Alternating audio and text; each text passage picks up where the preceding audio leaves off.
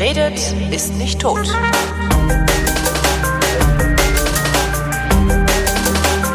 Weil wir ja gelegentlich hier Politikunterricht verbreiten, also der Politiklehrer Thomas Brandt mir Politikunterricht erteilt und wir euch daran teilhaben lassen, sind wir gefragt worden, ob wir nicht auch mal über dieses Phänomen, das sich da gerade in Dresden, Sachsen im Wesentlichen zusammenbraut und Pegida heißt, reden können. Ähm, ich sträube mich eigentlich dagegen, über diese Leute zu sprechen, die da im Grunde genommen die Parole Ausländer raus skandieren, das nur in ähm, viel, viel äh, etwas, oder was heißt viel, aber immerhin etwas komplexere Sätze verpacken und mit anderen Themen verbrennen Prämen, zu denen man nicht so gut Nein sagen kann. Denn ich denke, dass wenn man über diese Leute redet und auch noch öffentlich darüber redet, dieses rechte Gedankengut salonfähig macht. Da hat Thomas Brandt etwas anderes gesagt. Hallo Thomas. Hallo. Ja, ich mag darüber nicht reden. Das ist ein, ein, das, das, das ist, ich kann das überhaupt nicht mit Fakten untermauern oder sowas. Ich habe nur ein ganz, ganz schlechtes Gefühl dabei, so zu tun, als wären diese 20, 30 oder meinetwegen auch 100.000 Leute, die sich von diesem Pegida, von dieser Pegida-Bewegung angesprochen fühlen, als wären das Menschen, mit denen man diskutieren sollte. Weil ich nämlich denke, dass wenn man damit diskutiert und vor allen Dingen auf dem Niveau diskutiert, auf dem die unterwegs sind, man dieses Niveau und diese Themen in einer Weise salonfähig macht, dass wir hinterher Gefahr laufen, dass daraus Politik wird. Weil, den einen Satz noch, ich fest davon überzeugt bin, dass man aus den Menschen, die da mitlaufen, auch sehr gut ein faschistoides Regime stricken kann. Ja gut, aber das kannst du aus allen Menschen. Das ist richtig. Also das sind ich habe heute hatte heute mit meiner Freundin drüber geredet. Ich habe gesagt, ich manchmal denke ich, ich wäre vielleicht sogar, also wir haben irgendwie über das Dritte Reich geredet. Ich habe auch gesagt, so ich kann nicht ausschließen, dass ich nicht auch ein guter Nazi gewesen wäre. Kennst du das Milgram-Experiment? Ja, natürlich. Ja, ne? Mhm. Äh, Milgram war ja damals erstaunt darüber, dass 28 Prozent der Leute sich wehren konnten. Ja. ja. Seine Hypothese war, dass alle unter Druck nachgeben. Die Frage ist nur, wie hoch. Mhm. Das, das, das mit dem Erfüllungsgehilfen, wir, wir, wir kommen da überall drauf. Okay. Die Leute, die da auf die Straße gehen, sind äh, ja, ich weiß nicht, ob es nett ist oder gerecht ist, sie als Nazis zu beschimpfen. Die Frage ist halt, ähm, ob, ob der Begriff nicht eigentlich ein Begriff ist, den wir besser wirklich nur für die Leute verwenden, die es waren. Und noch sind, weil davon gibt's ja auch genug. Ähm, ja, die, die bezeichnen sich dann auch selber so, also das ist dann in Ordnung. Wie bezeichnen wir sie denn dann? Wie also, also, weil das ist ja, äh, wenn ich mir das angucke, das, das kannst du eins zu eins nach 1935 transportieren, was da gerade passiert. Hm. Und es ist vergleichbar mit 1935 in okay. vielen Dingen. Ich bin jetzt kein Historiker, deswegen mache ich es nicht historisch auf, aber wir kommen mal drauf. Mhm. Ich würde ja mit dem, mit dem Begriff anfangen. Ich würde einfach sagen Menschen. Ist total menschlich, was die Leute da machen. Ist es? Ist ja, es, ist es ne, okay, es, ist, es mag sein, das mag menschlich sein, äh, immer die Schwächsten verprügeln zu wollen, aber es ist doch auch ein Zeichen von Zivilisation, genau das nicht zu tun und nicht zu verlangen. Dann sind es unzivilisierte Menschen, sind es Barbaren, die da marschieren? Nee, ich, vertre ich vertrete ja die These, dass ähm, wir so ganz in unserem Inneren allesamt nur, nur Affen sind, ne? Mhm und dass du sehr viele Sachen darüber erklären kannst, dass wir zivilisierte Affen sind. Mhm. Und zivilisiert bedeutet, wir tragen Armbanduhren und Klamotten. Ja, und sind, ähm, sind in der Lage und willens, die Folgen unseres Handelns für den Rest der Umwelt zu bedenken und gegebenenfalls auch äh, unsere Triebe zu kontrollieren. Na, du hast ja eine Hoffnung für die Gesellschaft. Ich unterstelle zumindest mir und meinen Freunden, dass wir das können. Ja, dann schätze dich glücklich. Also ich kenne das ein Oder hör auf anders. anzugeben. also also ich kenne da ich kenne auch ich, äh, die das was man so landläufig als Unterschicht bezeichnet gehört da vielleicht nicht mehr dazu. Und die Gründe dafür sind mhm. nicht unbedingt Sachen, für die diese Menschen verantwortlich sind. Mhm man muss vielleicht ein bisschen über Potenzial reden. Die Leute haben oder jeder Mensch hat ein Potenzial mhm. dazu, zu einem zivilisierten, anständigen, intelligenten Wesen zu werden. Punkt. Ja. Die Frage, warum es solche Phänomene gibt und warum wir dann uns Gedanken darüber machen müssen, warum es bestimmte Leute nicht sind. Das ist eine der müssen wir hier mehr oder minder jetzt auch ein bisschen mit nachgehen. Ja. Also was macht aus Leuten, die eigentlich gute Bürger, gute Menschen sein wollen, Menschen, die auf die Straße gehen. Nee, äh, aus, aus, mit, mit solchen Parolen auf die Straße ja. gehen. Also grundsätzlich also gegen eine, äh, weiß ich nicht, gegen die große Friedensdemo in Bonn damals in den 80ern, da ist jetzt wenig einzuwenden. Also die Abrüstungsdemo, die dann irgendwann in der Grünen Partei gemündet ist. Ja, das ist aber auch Linksextremismus, ne? Ja, aber vom Feinsten. Ja, furchtbar. Feiner Linksextremismus. Ja. Ähm, ich ich würde vorne anfangen. Wir fangen mal mit der Begrifflichkeit an, weil ähm, ich habe auch gerade den Chaos Communication Kongress gesehen. Ich habe wieder Maha gesehen. Ich bin neidisch. Ich mache jetzt auch mal ein bisschen Begriffskunde. Der kann das besser als ich. Ne? Da bin ich auch zu Pegida übrigens befragt worden von Thilo Jung, Jung und Naiv. Mhm. Ähm, hätte ich diese Sendung vielleicht vorher machen sollen und nicht. Naja. Mal gucken. nee, nee, das ist vielleicht gar nicht so schlecht. Na, ich weiß nicht, ich habe halt meine, meine äußerst unfundierte Meinung zu diesem Thema kundgetan. Ja, die möchte er ja hören, deswegen befragt er unsere Politiker. Ähm, Stimmt. So, also die erste Frage, was heißt Pegida? Patriotische Europäer gegen die Islamisierung des Abendlandes. Ja, das macht nur als Akronym Sinn. Ja, genau. Hat, Das gehört, Ja? das ist eine, eine das ist, ja, das ist als Satz eine der dümmeren Sachen, die man äh, irgendwo hin sagen kann. Hm? ja, das erinnert mich ein bisschen daran, ich fahre immer so Weihnachten zu meinen Eltern und da komme ich an so einem Schild vorbei und da ist ein Truppenübungsplatz der Bundeswehr aus, aus, ausgeschildert. Und ich weiß nicht, ob du das gesehen hast, die Bundeswehr kann die geilsten Akronyme, da steht Truppübelpil. Ja, klar. Ja, und so ähnlich ist es sehr deutsch. Ähm, jetzt ist die erste Frage, was ist Patriotismus? Und das schließt sich im Endeffekt an, ich habe hier auf meiner Liste stehen Europa mit Fragezeichen. Genau. Das funktioniert so schon nicht mehr. Ja. Weil jemand, also zumindest ist es meine Wahrnehmung, das muss man immer dazu sagen, aber jemand, der da mitläuft, fühlt sich nicht als Europäer. Es fühlt sich nahezu niemand als Europäer. Ja, Ja. wenn du wenn du in die EU hineinguckst und ähm, das werden wir dann ja auch mal im Rahmen des Politikunterrichts nochmal machen. Die EU krankt schon seit Jahr und Tag und auch mit dem aktuellen Europäischen Parlament, das da mehr Rechte bekommen hat, unter der Tatsache, dass es keinen europäischen Geist gibt. Ja. Ja, ich habe mal was Den Schönes. kann, man, den kann man tatsächlich nur selbst erfahren. Im wahrsten Sinne des Wortes habe ich den erfahren, indem ich mit dem Auto über Grenzen gefahren bin, einfach so. Ja, und das funktioniert aber auch nur mit Leuten in unser, ungefähr unserem Alter, die noch sehen oder gesehen haben, dass es keine Grenzen gibt. Ja. Ja, so eine, eine meiner persönlichen prägenden Erfahrungen war halt, ich bin 1989, am 10. November 1989 in einem gletscherblauen Trabant über die deutsch-deutsche Grenze gefahren. ja das dauerte länger und mir war zum Kotzen, weil der Trabant war furchtbar gefedert. Das heißt, du hast hinten drin gelegen. Ja, aber vorne saß ja Mama. Den Trabant haben wir übrigens im Oktober 1989 bekommen, gell? Scheiße. Schön. Und das erste, was ich gemacht habe, ist in die Mittelkonsole zu kotzen. Ähm, Das hatte ich aber auch. Mein Vater hat früher bei Ford gearbeitet und ähm, bis, ich weiß gar nicht, das ist auch, irgendwann hat das aufgehört in den späten 80ern, äh, haben die immer ähm, Neuwagen zu Vorzugspreisen kaufen können. Das heißt, die, die Angestellten da haben halt immer jedes Jahr einen nagelneuen Wagen gehabt, als Jahreswagen verkauft, der war dann so billig, dass äh, du plus minus null rausgekommen bist. Ähm, der Käufer des Jahreswagens aber immer noch ein gutes Geschäft gemacht. Das heißt, wir hatten auch jedes Jahr ein neues Auto und äh, dann kam Vater abends mit dem neuen Auto nach Hause, dann wurde eine Rundfahrt gemacht und Holger hat die Karre voll gekotzt. Bis meine Mutter dann irgendwann mal gesagt hat, lass den Jungen mal vorne sitzen. ja, ja, das ging bei mir dann auch so. Ähm, Europa ist etwas, das ist selbstverständlich. Ja. Und Europa ist etwas, das keine Identifikation stiftet, weil die EU die denkbarst ungeeignetste Einrichtung ist, um Identifikation zu stiften. Ja. Das liegt daran, dass die EU ein Wirtschaftsverbund ist. Also selbst wenn sie das nicht wäre, wäre sie halt nur ein Vertragswerk erstmal. Und ein Vertragswerk, da, da muss schon, da muss man schon sehr viel kognitive Anstrengung bringen, um in einem Vertragswerk Identifikation zu finden oder sich damit identifizieren zu können. Ja. ja, es kommt halt aus einer, es kommt halt aus einer politischen Ecke. Genau. Es Na, ist also keine die- Schicksalsgemeinschaft. Äh, zum, ne? Genau, die EU ist nicht dadurch entstanden, dass jetzt die Bürger gesagt haben, Bürger aller Europäer äh, des ganzen Europas vereinigt euch, sondern sie ist dadurch entstanden, dass die Politiker, die die Entscheidung getroffen haben, Die gesagt sich gedacht haben, wir machen hier mal Wirtschaftsverbund, weil das hat eine positive Wirkung. Hat es auch. haben, hat es auch. Wir haben uns seit über 70 Jahren nicht mehr bekriegt. Ja. Ja, aber das kriegt man noch hin. Ich lasse hier einfach eine Pause. Ich will das nicht ausführen, was du da denkst. Äh, heute, für die Hörer, heute ist noch 2014, morgen wird alles besser. Genau, morgen Ähm, wird alles besser. So, ähm, und wir sind gegen die Islamisierung des Abendlandes, das ist total toll. Das Abendland ist ein Begriff, der ist nicht besetzt, ne? Das Abendland, weiß ich nicht, wo das anfängt. Es gibt das Morgenland, das gibt's auch, ne? Das ist, äh, was man so landläufig als Mittleren Osten kennt. Da braucht man dann nicht mehr gegen äh, protestieren, der ist bis auf wenige Ausnahmen islamisiert. Und an den wenigen Stellen, wo er nicht islamisiert war, wurde, wurde durch verschiedene Gründe dafür gesorgt, dass er jetzt islamisiert ist.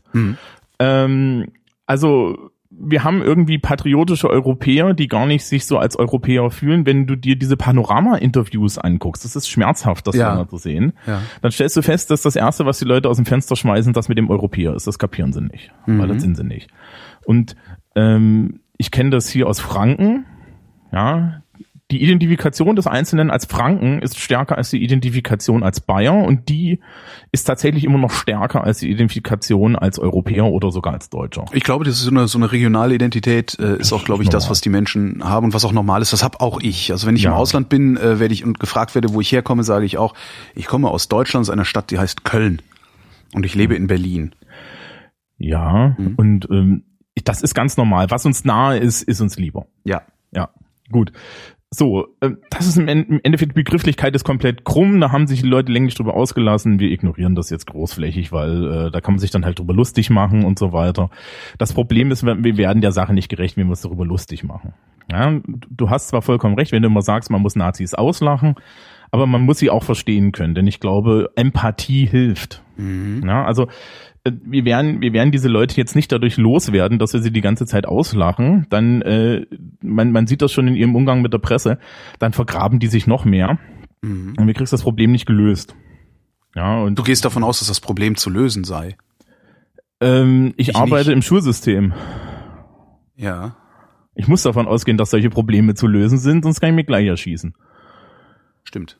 Also Ich gehe nicht davon aus, dass das Problem zu lösen ist. Also ich gehe fest davon aus, dass es äh, dieses Problem immer geben wird. Also dass es immer ein, ein ähm, Bodensatz an an Gehässigkeit und Hass geben wird, der sich auf eine solche oder andere Weise entlädt und dass eben dieser Bodensatz einzuhegen ist, so gut wie möglich. Und ich, für mich drängt sich eher die Frage auf, wie hegen wir das ein? Ähm, indem du guckst, wo kommt denn dieser Bodensatz her? Und der kommt aus einer typisch menschlichen Eigenschaft, nämlich Egoismus. Ja. Und das, das Lustige ist, wenn du die Leute dazu kriegst, äh, äh, Sachen für die Allgemeinheit zu tun, aus egoistischen Gründen, dann hast du eigentlich einen guten Sozialstaat. Ja. Ja? Darauf basiert übrigens lustigerweise auch so ein bisschen diese ganze Sozialstaatsidee. Ne? Hm. Ähm, ich mache da mit, weil ich einen Vorteil davon habe. Mhm.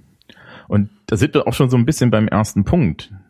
Ja, ich habe mir als als erstes, was mir dazu auch eingefallen ist, ist eigentlich, warum stehen die Leute dort? Wenn du dir die Interviews anguckst, dann ist das erste Problem, ist, dass sie sich alleingelassen fühlen von der Politik.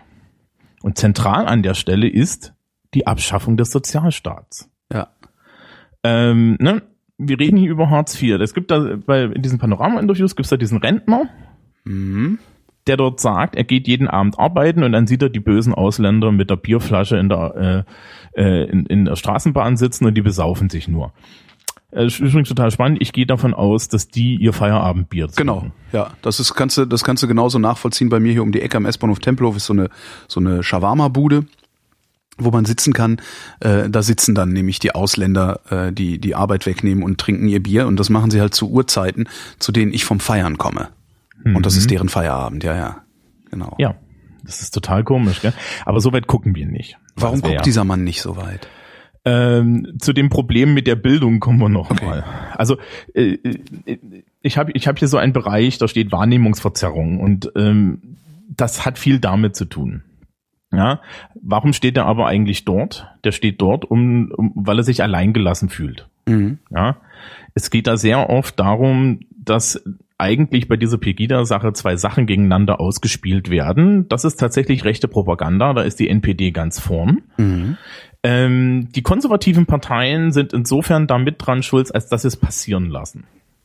Äh, was dort passiert ist im Endeffekt, dass man eine ähm, äh, einen Sozialstaat hat, der nicht mehr so gut ist. Also das ist jetzt der Euphemismus des Jahres, ne?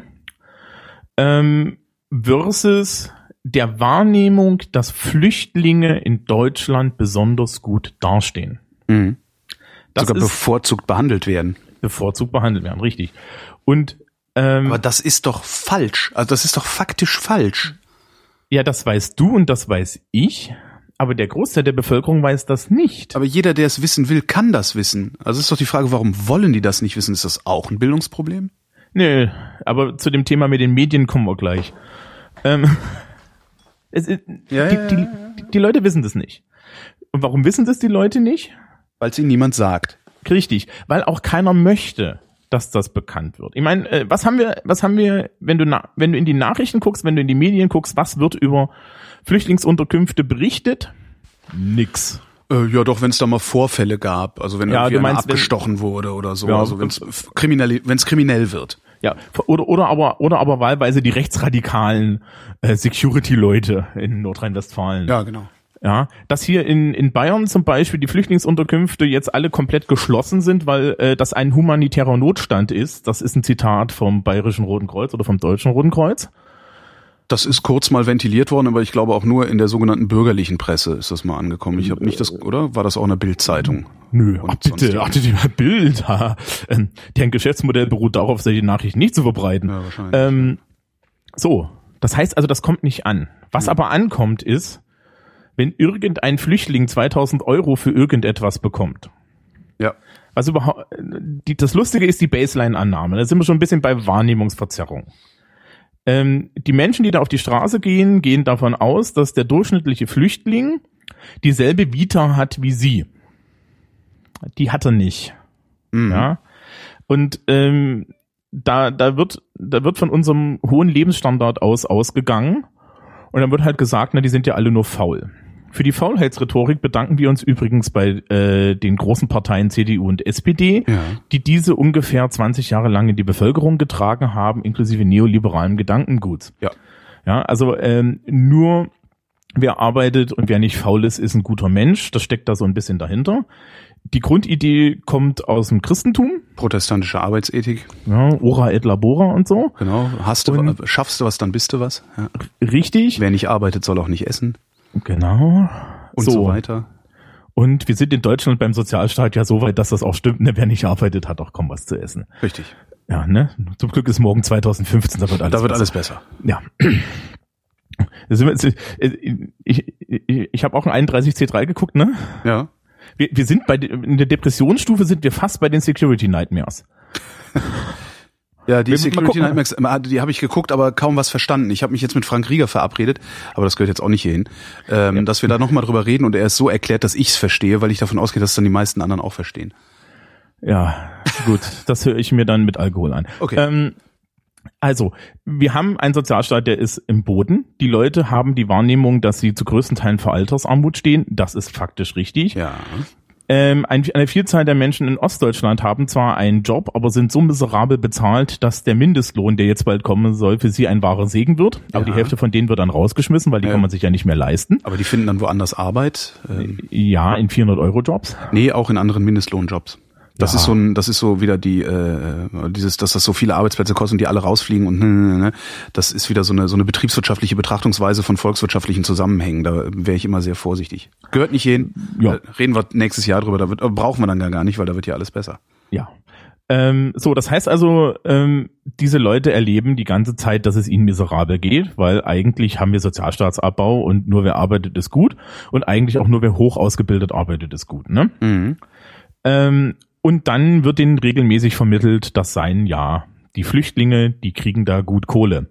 Dass der durchschnittliche Flüchtling in einem Zehn-Mann-Zimmer wohnt ähm, und, äh, äh, und da eigentlich haust, Ja. das hat man nicht. Ich habe äh, in, in, in der Verwandtschaft jemanden, der hat so mit dem Landratsamt in Thüringen zu tun. Die hat dann gesagt, wurde mir dann so gesagt, ja, die zerschlagen ja alle zwei Wochen die komplette Einrichtung, wo ich Genau. mir dann, wo ich dann darauf hingewiesen habe, dass das sachlogisch ist, weil wenn wenn man nicht wie ein Mensch behandelt wird und wenn man in, in Umgebungen ist, die einem klar vermitteln, dass man auch nicht als Mensch gesehen wird, dann äh, wird man gegenüber diesen Umgebungen keinerlei positiven Effekt haben. Also da gibt's Das- auch in der Stadtsoziologie solche Sachen. Ich wollte gerade sagen, das äh, kann man sich in unseren Städten angucken oder wie es ein äh, Mitarbeiter des äh, ein- einer einer großen Stadtverwaltung mal gesagt hat: Je mehr Leute in einem Bezirk Stütze kriegen, desto dreckiger und kaputter ist es da. Das nennt man übrigens Broken Window Theorie. Ja. Ähm, das Spannende ist, dass nicht ganz klar ist, ähm, ob nicht die Tatsache, dass wir es verfallen lassen, dafür sorgt, dass dort die Leute hinziehen. Ja. Also das ist so ein bisschen Henne-Ei-mäßig. Ja, ja, ja. Ähm, lustigerweise gibt's, also das gibt's bei uns hier in Bamberg auch sowas wie Stadtteilmanagement und in dem Moment, wo die, wo man die Leute vereint, auch die mit dem wenigen Einkommen Mhm. und äh, mitentscheiden lässt und ihre Umgebung mitgestalten lässt und dort auch Sachen zur Verfügung stellt, be be bekommt die ganze Sache eine Aufwertung. Ja, und dann wird das dann wieder ein gutes Viertel und so weiter und das wird dann am Ende so gut, dass die Leute, die das aufgebaut haben, alle wegziehen müssen, weil die Mieten zu hoch sind. Mhm. Ja. Schöner Ähm, Kreislauf, ja. Immer wieder. Mhm. Naja, das ist normal. Ne? Also das- du hast halt, du hast halt immer irgendwelche Viertel, die segregieren dann irgendwann mal weg, dann kümmert man sich drum, dann äh, äh, wird's besser und dann hast du halt das nächste Viertel, wo die wieder wegsegregieren. Pff, das ist das ist eigentlich von der Wanderung her total logisch. Mhm. Ähm, so, das heißt also, wir haben wir haben dort Leute, die selber ähm, ja Angst haben. Ne? Das ist, ist, du hast ja schon mal gesagt, das ist eigentlich die Mittelschicht, die da steht und die Mittelschicht hat Angst, weil ihre Existenz wird weggenommen. Ja, Und ich so bin auch die Mittelschicht und ich habe auch Angst, weil meine Existenz wird weggenommen. Ich, Ja, du bist aber Freiberufler, du hast ich, die immer. ich schreie aber nicht Ausländer raus. Das ist das, was. Ich bin ja, ich bin ja bereit, eine Bildungsmisere anzuerkennen. Ich bin auch bereit, jedem irgendwie zuzugestehen, dass er, dass er mal irrt und dass er, dass er irgendwie äh, äh, ge- gelegentlich nicht alle Tassen im Schrank hat. Habe ich ja auch, hatte ich auch. Aber irgendwann muss doch ein Punkt sein, wo man zur Vernunft kommt, wo man sagt: Moment mal, was mache ich hier? ja, Moment, Herzensbildung nennt man das. Das n- noch ein anderes Detail. Was passiert denn, wenn du Ausländer rausschreist? Jetzt so bei dir in der Wohnung. X. Also im Zweifelsfall klingelt dann Serda und fragt mich, ob ich noch alle Tassen im Schrank habe. Aber Richtig. ähm, ist, ist, dir auf, ist dir aufgefallen, dass diese äh, Anti-Islamismus-Demonstrationen nur an Orten stattfinden mit niedriger Ausländerquote? Ja. ja. Das liegt primär daran, dass man gut über Sachen reden kann, die man nicht vor der Nase hat. ja. Ja. Ähm, das ist Frankfurt, Berlin, ja. Ja. In Berlin legendär fünf Leute, ne? Fünf Leute, stand dann im Tagesspiegel. Ähm, Das wäre das erste Mal in der Geschichte der Demonstrationskultur in Berlin gewesen, dass äh, Polizei und Veranstalter sich auf identische Teilnehmerzahlen hätten einigen können, nämlich fünf. Genau, ein sehr schönes, schöner Satz. Ja, und ähm, genau das ist das. Das Erleben des Ausländers als Mensch Ja, führt dazu, dass der Ausländer Mensch wird und nicht mehr Ausländer. Ja, das ist, ähm, das haben die Nazis, um ne, mal den historischen Vergleich zu machen, mit den Juden auch ganz toll hingekriegt. Ja, man hat, man, man, man hat halt einfach sich eine Gruppe ausgesucht, die gar nicht so weit verbreitet ist in der Menge und hat die dann ähm, allein schon, weil das historisch ganz gut gepasst hat, ne, also also äh, äh, äh, Antisemitismus ist jetzt nun wirklich ein Running Gag in der Geschichte ja. ähm, hat man dann halt diese Einzelgruppe schön hingestellt. Und die meisten Leute haben noch nie in ihrem Leben einen Juden gesehen, weil das Problem ist, Juden erkennt man auf der Straße nicht, außer sie sind orthodox. Außer es sind Ortho, ja. Hm? Oder ja, eventuell noch an der Kippa, aber selbst das muss nicht, ja. Ja, nee, könnte auch der Papst sein. Könnte auch der Papst sein und äh, zumindest die Juden, die ich kenne, tragen keine. Ja, Ja. ich auch nicht. Also ich kenne auch ein paar. Nö. Ja. So, das ist genau dasselbe mit schwul und so weiter und so fort. Wir müssen, ja, also du brauchst ein Feindbild, das imaginär ist. Das heißt, wir haben hier eine Gruppe von Leuten, die haben Angst, eine diffuse Angst, Mhm. Eine diffuse Angst um ihre Existenz, da sind wir wieder dann beim Egoismus. Und den bauen wir jetzt ein Feindbild auf, und zwar ein imaginäres. Ja, und dieses imaginäre Feindbild bauen wir halt darüber auf, indem wir diesen Leuten mehr oder minder erklären, ähm, diesen, di- diesem diffusen Feindbild geht's besser als dir. Wer baut das auf? Ähm, da musst du mal NPD und AfD-Plakate sehen Ja, und regelmäßig Bildzeitung lesen. ja. Ja. Und Aussagen von CDU-Pressesprechern und Parteisprechern und solchen Leuten. Also da- das Ressentiment wird doch schon ewig bedient. Die deutsche Asylpolitik basiert darauf, dieses Ressentiment zu bedienen. Ne? Es ist nicht so lange her, da standen unsere Innenminister äh, äh, äh, vor uns und haben solche schönen Sachen erzählt, wie das Boot ist voll. Ja, Ja, äh, der, der- Messier entblödet sich ernsthaft nicht. Also das ist entgegen jeglicher faktischen Möglichkeit sich im Jahr 2014 vor die Mikrofone zu stellen und zu sagen, Deutschland ist am Rande seiner Kapazitäten bei der Aufnahme von Flüchtlingen, was primär daran liegt, dass wir kein Geld darin investieren, Flüchtlinge aufnehmen zu können. Ja. Weil in so einem Flächenland wie Bayern kann ich die kiloweise Flüchtlinge aufnehmen, ohne dass sie dir je auffallen. ja. Stimmt, in Brandenburg kannst du es genauso. Da wohnt halt sonst keiner. Ja, Sachsen-Anhalt? Sachsen-Anhalt ist doch keiner mehr. stimmt. Da gehen doch nur die Leute zum Studieren hin und danach ist Brain Drain. Entschuldigung, liebe Menschen in Sachsen-Anhalt, kriege ich wieder böse Kommentare. Ja, das stimmt schon. Ja, ähm, da, genau das ist das Problem. Ja, das heißt also, ähm, du hast halt dieses Feindbild, was aufgebaut wird. Und das ist diffus, weil es ist einfach und sowas wie die Springerpresse hat ein Interesse daran, dieses Feindbild aufrechtzuerhalten, weil Sex sells, ne? Mhm. Ähm, und die Politik hat, findet es gut, weil das lenkt davon ab, dass die Politik keine Politik mehr macht. Ja. Ja. Meine alte sind, These, ja. Hm. Und da sind wir schon auf den Ding, äh, an der Stelle, wir haben eigentlich hier äh, die Quittung für Politikversagen. Ja. Ja, diese diffuse Angst, die die Menschen dort haben, kommt daher, dass sie sich alleingelassen fühlen. Ja. Und das kommt daher, dass ähm, es noch nie so offensichtlich war, dass Demokratie in Deutschland komplett disjunkt von den Politikern ist. Mhm. Und ähm, weil das eine steile These ist, werde ich die jetzt auch ein bisschen mal an, an schönen Beispielen zeigen. Also mhm. das ist, man kann, man kannst, kannst du das angucken. Also ähm, ich war jetzt letztens in Thüringen und da gibt's eine Sache, die bringt mich komplett auf die Palme. Nämlich die Art, wie damit äh, umgegangen wird, dass die Thüringer doch ernsthaft sich jetzt dann Linken als, als, als Ministerpräsidenten hingewählt haben. Ja. Ja. Ähm, eine Horde auch Bundespolitiker haben sich hingestellt und haben äh, solche lustigen Äußerungen getätigt wie, ja, die wissen nicht, was sie tun. Das sei ja alles, das seien ja alles, ja, also Ja. die Linken sind ja alles Terroristen, la la la la la. Ich meine, ne, freundlicher Hinweis, Ramelos Wessi, Ja, das, ja. hm. das, der ist nicht Stasi verseucht, der hatte nicht die Chance. Ähm, ich, äh, so, ja, selbst wenn da alte Stasi-Kader drin sind. Als ich dann bei meinen Eltern jetzt über Weihnachten war, ähm, wurde mir die Geschichte erzählt, dass einer der Abgeordneten der Linkspartei im letzten Thüringer Parlament Mhm. von der Mehrheit des Parlamentes als parlamentsunwürdig betitelt wurde. Also sprich, man hat dann eine Resolution gemacht zu sagen, dieser, dieser Parlamentarier ist aufgrund seiner Stasi vor allem, aufgrund seiner Stasi-Vergangenheit parlamentsunwürdig. Ja.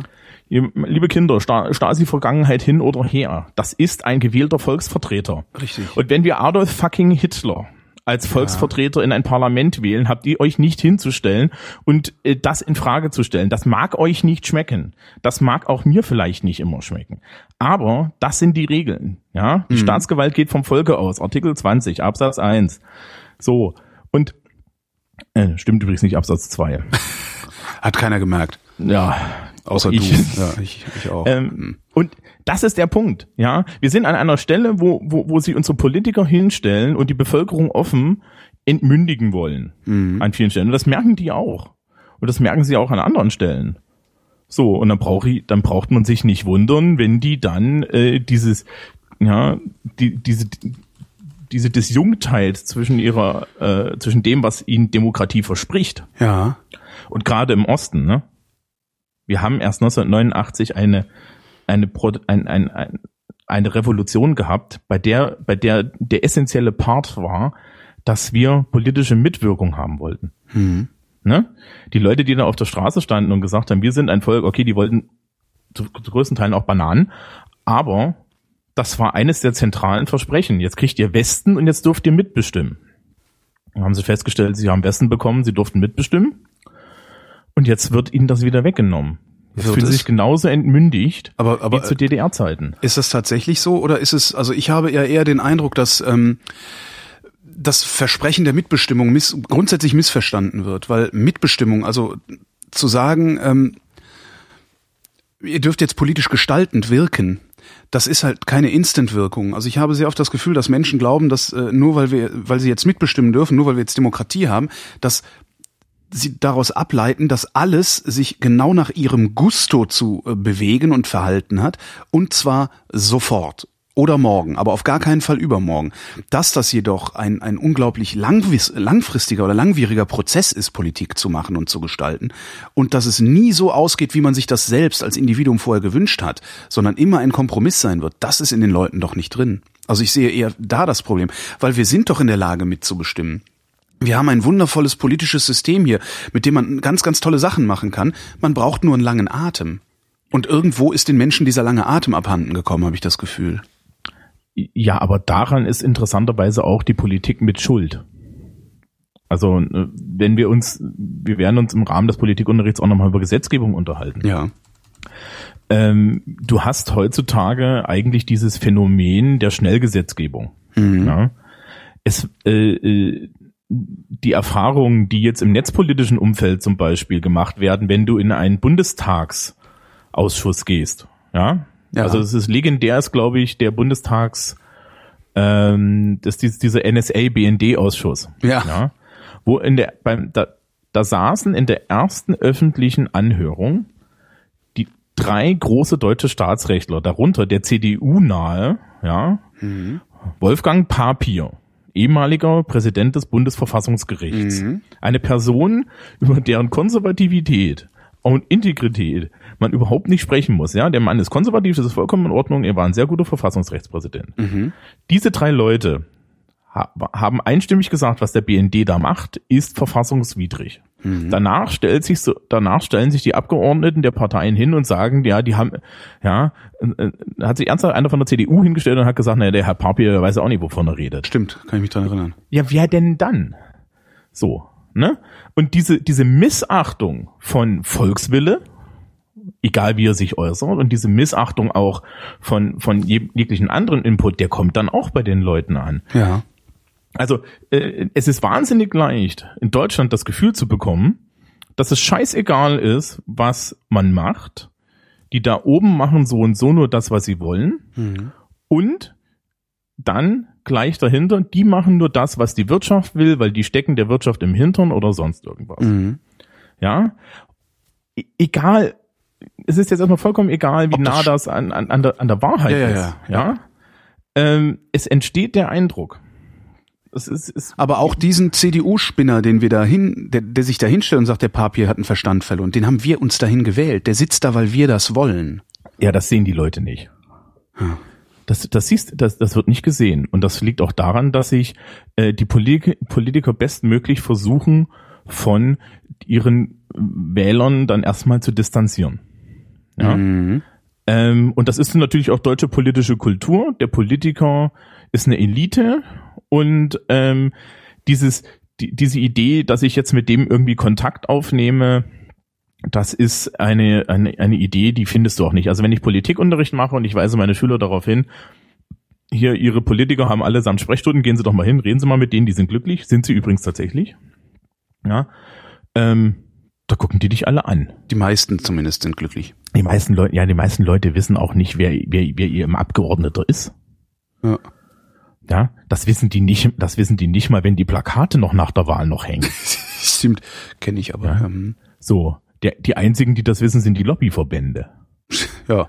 Und ja, selbst und das auch ist nur, egal. Liste haben, ja. so, und das ist das Problem. Also äh, wir, wir haben Pegida ist also im Endeffekt schon ein Zeichen für eine, für eine leichte Demokratiekrise, wo Ja. die politischen Eliten sich äh, immer weiter unabhängig machen von dem, was, was, was aus der Sicht der Bürger ihre Interessen sind. Ja. Es ist auf der anderen Seite auch eine politische Bildungskrise. Ich finde das gut, ne? Das bedeutet, dass man am Ende mir mehr Geld gibt. ähm, ähm, weil man daran auch sieht, dass die Bevölkerung nicht kapiert, wie dieses System funktioniert. Mhm. Und weil man auf der anderen Seite ähm, auch sehen kann, dass diese Ursache-Wirkungsgeschichten gar nicht klar sind Mhm. den meisten Leuten. Ja, also es ist es ist nicht klar, äh, äh, was passiert nach einer Wahl und lauter solche Sachen. Ja, das ist das das das, das interessiert keinen mehr. Und da ist eigentlich das Problem. Ja, dasselbe gilt jetzt hier für solche Sachen wie Flüchtlingspolitik. Ja, Flüchtlingspolitik, Asylpolitik. Ich finde das ja total spannend, dass sie sich an sowas hochziehen, weil Deutschland legendär keine Flüchtlinge aufnimmt. Ja.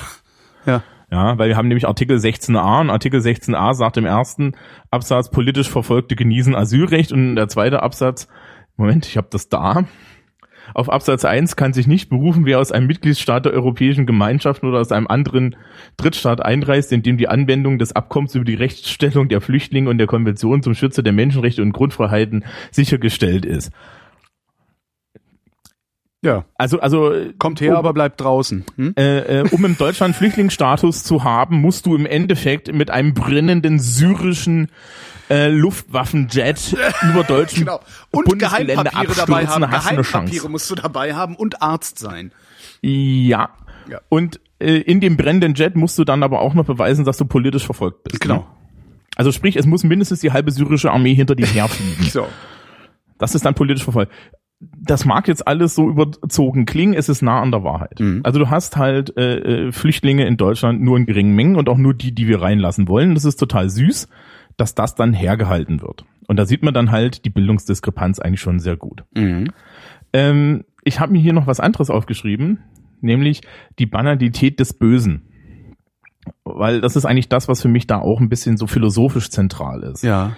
ja Das ist der ganz ähm, normale Bürger, der da hässlich wird. Richtig, ne? Damals Hannah Arendt, äh, von Hannah Arendt kommt die Banalität des Bösen. Die hat das damals im, nach dem Eichmann-Prozess oder im Eichmann-Prozess ähm, postuliert, dass das Böse nichts Außergewöhnliches ist, das über uns kommt, sondern das Böse ist in unserer Mitte in uns. Ja, und bei, bei Eichmann gibt's eine sehr interessante Stelle. Ähm, erinnerst du dich noch, wir haben uns doch über politische Urteilsfähigkeit unterhalten, ne? Und da gab's diese Moralgeschichten, diese Moralstufen. Ja, Stufe ja, der ja, ja, ja, Moralentwicklung. mm, ja. Hm? Ähm, und bei Eichmann kann man halt sehr schön sehen, Eichmann argumentiert auf Stufe äh, 4 von Kohlberg, das ist die, ich habe mich doch an die Gesetze gehalten Stufe. Ja. Ja, also der, der, der hat sich da halt hingestellt im Endeffekt und hat gesagt, ja Moment mal, das war mein Job. Ja. Das war ein logistisches Problem, das musste gelöst werden und ich bin Deutscher und logistische Probleme löse ich ordentlich. Genau. Ja. Ähm, auf der Ebene moralisch gesehen sind die meisten Menschen, ja, diese, diese Pegida-Leute zum Beispiel, die sagen alle als erstes irgendwann am Anfang, wir sind ordentliche arbeitende Staatsbürger. Ja. Ja. Genau. Und wenn da die Falschen oben sitzen, dann macht er das auch ordentlich. Ja. Das heißt, du musst immer davon ausgehen, ne? Moralstufe 5, 6, die Leute, die tatsächlich ähm, im Zweifel in den Knast gehen für ihre Überzeugung, das ist nicht die Mehrheit der Menschheit. Die Mehrheit der Menschheit ist vier oder fünf, äh, drei oder vier. Ne? Die Mhm. Regeln, ähm, die Regeln sind richtig. Punkt. Ja. Zum Glück haben wir jetzt ein Land, wo es heißt, die Regeln sind Demokratie, Freiheit und so weiter und so fort, aber das ist schwierig. ja. Das ist auch schwierig zu verstehen, das ist diffus. Und wenn dann jemand ankommt und dir einen klaren Bösen aufbaut und sagt, du hast eigentlich keine Schuld, dann ist es in Ordnung. Ja, das heißt also, da ist auch moralisch nichts zu haben. Die, die, diese Menschen sind nicht gegen die Islamisierung des Abendlandes oder gegen irgendwelche diffusen Flüchtlinge, ähm, weil sie zu tief böse sind, sondern ähm, weil das vom Prinzip her ja von uns aufgebaut wurde als ein Prinzip, mit dem man ihnen Angst macht. Mhm. Und Angst wird da an der Stelle schon seit längerer Zeit wirklich radikal gemacht. Da sind wir so ein bisschen bei den Medien. Ähm, ein Begriff, der da die ganze Zeit angeführt wird von den Pegida-Anhängern, ist der Lügenpresse. Ja. Das ist ein äh, Nazi-Begriff, ne? Ja, ich weiß. Ja. Also das ist der Hinweis, das ist ein Nazi-Begriff, wir vermeiden das jetzt. Ja. Ähm, das Spannende ist, ähm, wenn du jetzt mal in die in, in, in, in in 2004 den Pressespiegel machst, sag mal, du, du, hast du den Eindruck, dass selbst unsere öffentlich-rechtlichen Medien neutral berichten? Den Eindruck hatte ich noch nie. Ähm, nee, natürlich nicht. Können die ja gar nicht. Ja, aber es, es hat dieses Jahr echt aufgefallen, ne? Also also die ganze Putin-Nummer, Die Putin-Nummer, ähm, ja. die, also gerade die Putin-Nummer ist Ich, insofern wie gesagt, ich hatte nicht, ich hatte sowieso nie das Gefühl. Also ich bin in keiner besonderen Weise verblüfft oder sowas. Also ja, ja, aber der normale Bürger schon. vermutlich, ja. Ja. Mhm. Ne, eine, eine der wichtigsten Mittel, auch 33, zur Beherrschung der Bevölkerung war der Volksempfänger, Mhm. weil die Leute geglaubt haben, was im Radio kommt, schließlich kommt das von einer offiziellen Stelle. Mhm. Dass die manipuliert sein könnte, so wird's aber nicht. Ähm, ne, Medienkompetenz, kommen wir auch nochmal drauf. Das ist nämlich genau das, was fehlt. Und das, lern, das lernst du auch nicht in der Schule, das kann ich dir verraten. Ja. Ja, als jemand, der da dafür sorgen soll, dass die Schüler das haben, nö. Ja, das ist auch mit der Stundenausstattung für politische Bildung nicht zu machen. Also jedenfalls nicht hier in Bayern. Ja. Ähm, ja, nee, Putin war so ein Ding, weil da haben sich ja die Medien ganz klar positioniert. Ja. Was insofern ganz spannend ist. Wobei, ähm, ich auch da finde, natürlich haben sie das. Und natürlich sind sie, ich, ich, ich finde die Parteilichkeit der westlichen Medien auch gar nicht so schlimm. Weil, äh, ich meine, die, die, was ja gut, ich, ich durchschaue es auch von Anfang an natürlich, dass die, die existieren in einem Kontext, in dem es, äh, in dem man sich nicht einfach mal ein anderes Land nimmt. Das macht man nicht. Putin ist seit Hitler, glaube ich, der erste, der sich einfach hier auf dem Kontinent ein anderes Land einfach genommen hat, oder? Gab's das, das vorher schon mal nochmal? Ja, die sind, ja, doch, Kosovo und so. Hm? Okay, ja, stimmt, Entschuldigung. ja, äh, ne? brauche ich keinen Nazi-Vergleich, ist auch besser. Aber das, das sind, ist halt sowas, das, das, das ist halt ein absolutes No-Go. Und wer das macht, der ist prinzipiell erstmal böse. Also so gesehen kann ich das schon verstehen, dass die Medien hingehen und sagen so, ah, das, wir können jetzt nicht wohlwollend darüber berichten, dass der Putin Angst vor der NATO hat. Und unsere Leute wissen vielleicht auch, dass die vermeintliche Angst, die Putin vor der NATO hat, vollkommen unbegründet und sinnlos ist. Das kann auch noch sein. Also ich, ich habe da, ich sehe diese Parteilichkeit gar nicht so, so, so schlimm als so schlimm an, weil ich intuitiv weiß, woher die kommt. Ja, weil du Medienkompetenz hast. Okay. Ja. Punkt für so. dich. Hätte ich weniger Worte machen müssen. Ne? Ja. Das war sehr schön. ja, ähm, jetzt kommt das zweite. Mhm. Ähm, das ist ein ostdeutsches Phänomen, ne? Jein. Ich habe, das habe ich neulich getwittert, ich habe mich an ein Zitat erinnert von Frank Jansen. Frank Jansen ist ein Reporter vom Tagesspiegel in Berlin, den ich vor ich, zehn oder sogar noch mehr Jahren mal zu Gast äh, in einem Blue Moon über Rechtsextremismus hatte. Und äh, der hat damals auch gesagt, und ich vermute mal, dass das heute immer noch stimmt, Rechtsextremismus ist kein ostdeutsches Phänomen, sondern ein gesamtdeutsches Phänomen. Der Unterschied allerdings ist, dass im Osten die Beißhemmung weitaus weniger ausgeprägt ist als im Westen, weil der Westen 40 Jahre lang Demokratievorsprung hatte. Ähm, das fand ich, ich sehr nicht, schlau. Ich würde gar nicht so sehr Demokratievorsprung haben, sondern ähm, guck, guck dir mal die Rhetorik zu DDR-Zeiten an. Ähm, das ist nämlich ganz spannend. Und zwar also ich habe ja nur ein bisschen DDR mitgekriegt, ne? ja. so ganz wenig und ähm, bin da jetzt vielleicht auch nicht der Richtige für. Da muss man sich, muss man dann vielleicht auch mal Leute fragen, die älter sind als ich.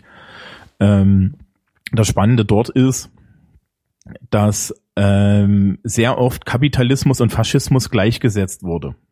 Oh, ja. Ja, weil die Mauer war der antifaschistische Schutzwall. Ne? Ah, ne? Aha. Okay. Und die Parteirhetorik läuft auf der Linie, lief auf der Linie, dass das da drüben die Faschisten und so weiter sind. Und dementsprechend hast du eine höhere Entwertung dieses Faschismusbegriffs. Ja. Ja, das ist, ist dasselbe übrigens findet in deutschen Geschichtsunterricht statt.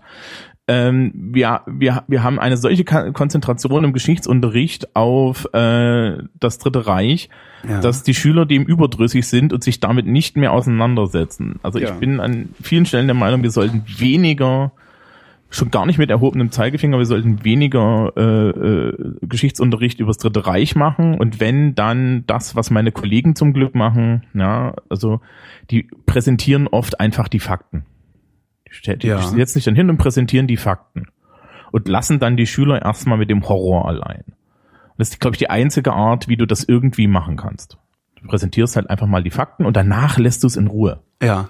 Und du gibst vielleicht noch mit, welche Tragweite diese Fakten hatten. Ja. Also Was aber gemacht wird sehr oft ist, es wird dreimal durchgejuchtelt, es verliert jegliche, äh, es verliert dadurch jeglichen Impact. Ja. Und äh, und du hast immer auch so, so Typen wie mich dann vorne stehen, die äh, noch dazu sagen, das ist alles ganz schrecklich. Ähm, ja. Ja. Ohne dass vielleicht jeder selbst drauf kommen könnte, dass alles ganz schrecklich ist. Nicht nur das, in dem Moment, wo du als Lehrer sagst, das ist alles ganz schrecklich, hast du es entwertet. Aha. Ja, deswegen bin ich im Unterricht immer zynisch. Mhm. Ja, weil dann, dann können sie sich wenigstens hinstellen und erstmal gegen mich opponieren, um dann festzustellen, oh Gott, der hat ja nur jemanden referiert. Mhm. Ähm, und also, also im Osten gibt's halt auch eine andere Protestkultur. Ne? Man hat da schon mal erlebt, dass man da irgendjemanden umstürzen konnte, indem auf die Straße gegangen ist. Äh, das hat auch ein bisschen was damit zu tun, dass, dass glaube ich, die Leute dort tatsächlich ein Gefühl haben wie 1989. So ein Gefühl der Ohnmacht. Ja. Und das letzte Mal hat es funktioniert und diesmal gehen wir auch. Das Problem ist, diesmal ist nicht so greifbar, gegen was sie eigentlich ein Gefühl der Ohnmacht haben. Ja. Und das Gefühl der Ohnmacht kommt halt durch, dadurch, dass eigentlich unsere Politik in den letzten 10, 15 Jahren strukturell versagt hat in ihrer Aufgabe, nämlich irgendwie Politik zu machen, sondern es wurde halt verwaltet. Ja. Ja. Ähm, die Sprunghaftigkeit von, von Angela Merkel ist mittlerweile so legendär, das weiß jeder. Ja.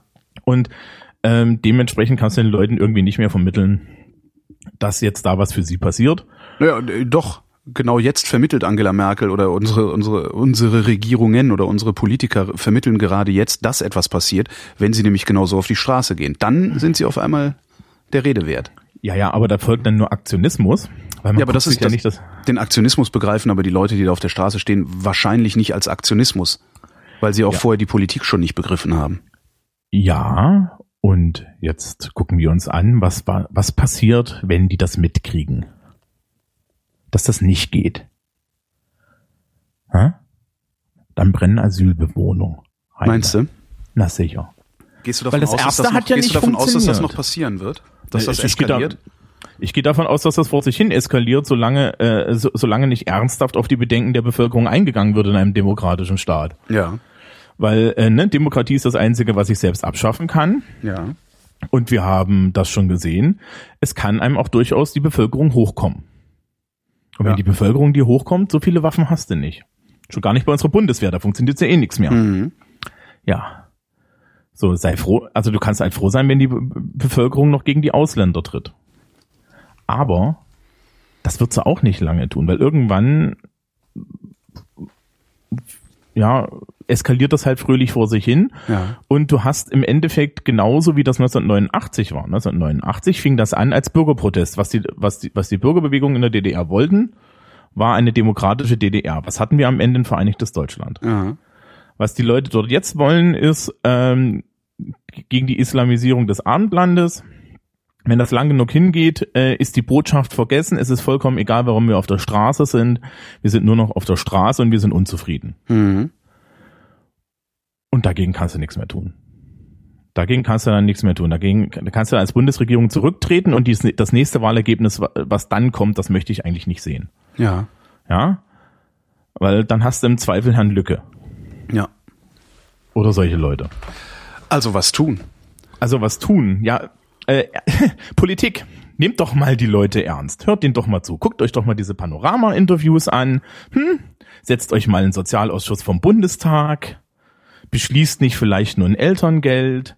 Überlegt euch mal, ob Hartz IV eine gute Idee war. Ja. Ignoriert das Geheule der Wirtschaft. Mhm. Weil ich weiß gar nicht, ob ich das schon mal gesagt habe, aber Wirtschaftspolitik wird sehr oft als Sozialpolitik definiert. Das stimmt nicht, sondern Wirtschaftspolitik ist Wirtschaftspolitik und Sozialpolitik ist Sozialpolitik. Und zwischen den beiden muss man einen Ausgleich finden. Mhm. Und der Ausgleich kann nicht auf der Seite liegen, dass wir sagen, na ja, solange die Leute einen Job haben, geht's ihnen gut. Weil das ist ja faktisch falsch. Ja.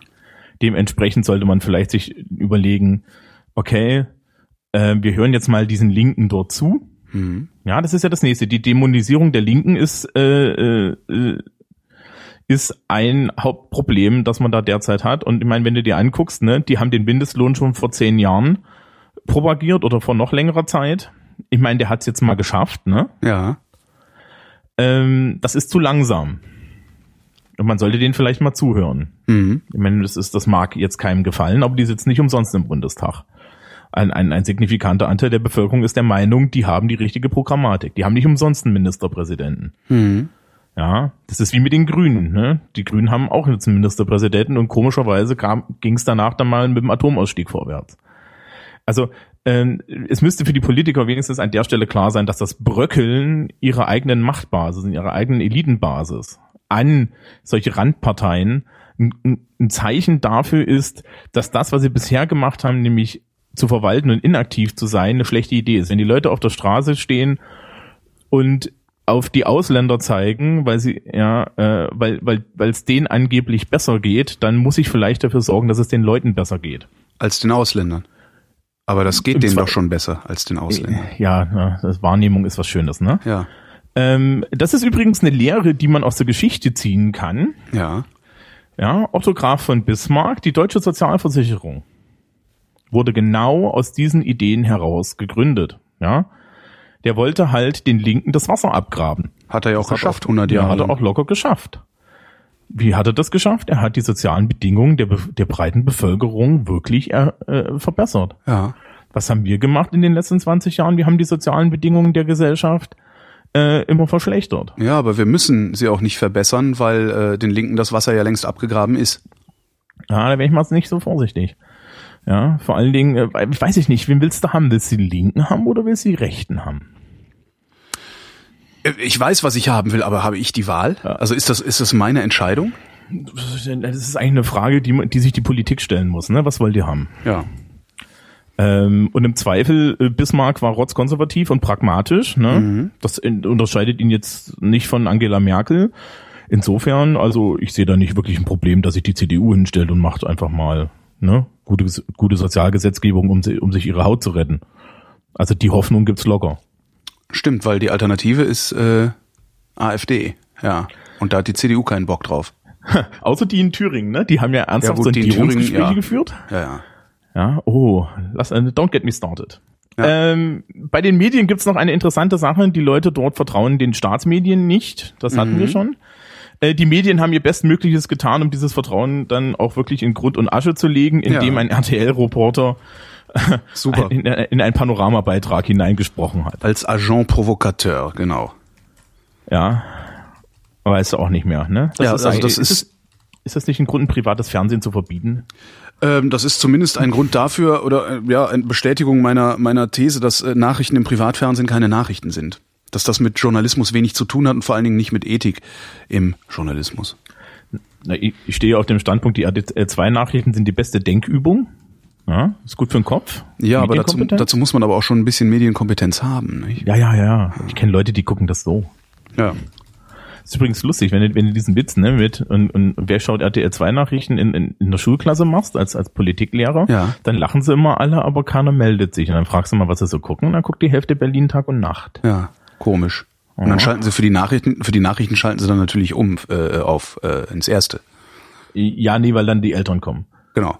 Ähm, ja, also die Leute haben Angst, sie fühlen sich von uns, von ihrer Politik verlassen. Ja.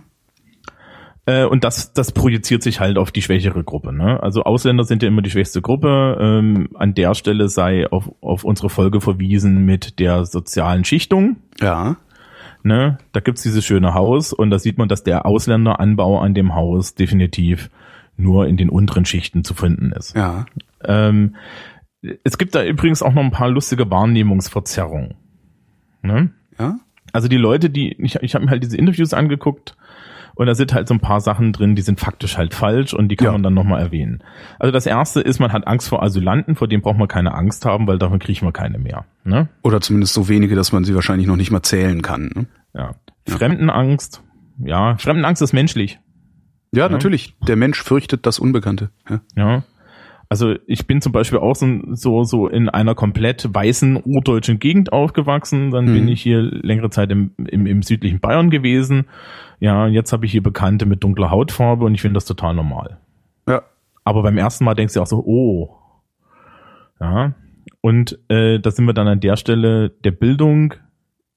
An das dann zu überwinden, ist eigentlich etwas, was die Menschen können müssten. Mhm.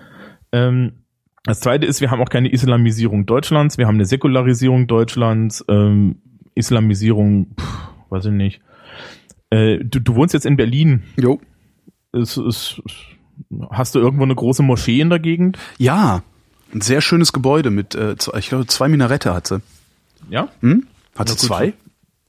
Siehst du, ich müsste lügen. Nein, aber ein schönes Gebäude. Das Einzige, was seltsam ist, ist das Pfarrhaus nebenan oder wie das bei- bei, den Moslems heißt, weil das sieht aus wie so ein Schwarzwald-Fachwerkhaus und das kriege ich irgendwie nicht verarbeitet.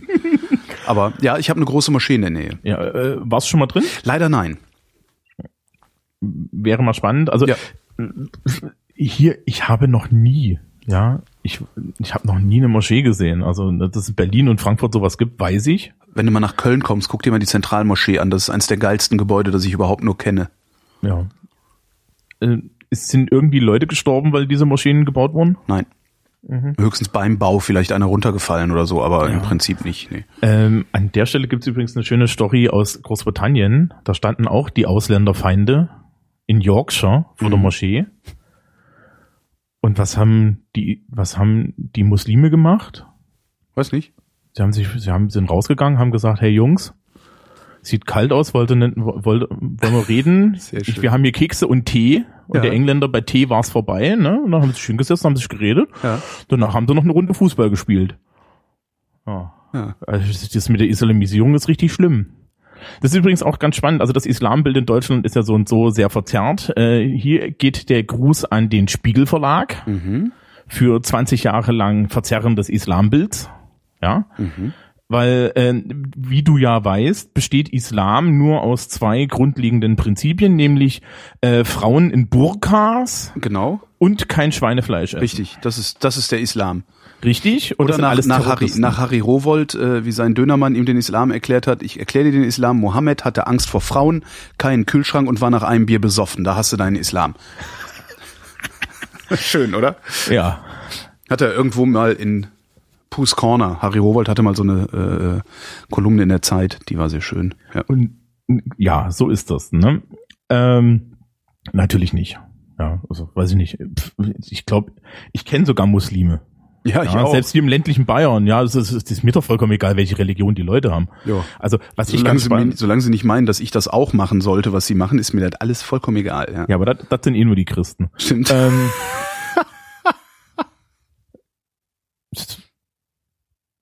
also, hm? Ja. Ähm, Judentum missionieren ist schon ewig vorbei. Die machen das nicht. Außer hab du, noch nie- du willst wirklich. Ich habe noch nie eine muslimische Mission gesehen. Das Einzige, was ich gesehen habe, ist halt ähm, jetzt, was da in Syrien los, los ist mit diesem IS. Was man, wenn man, äh, man könnte es als Missionsversuch mit dem Schwert äh, betrachten, aber da geht's ja nicht um irgendeine Religion, sondern da geht's ja einfach nur um das, ja, um die Religion als als Legitimation der Macht.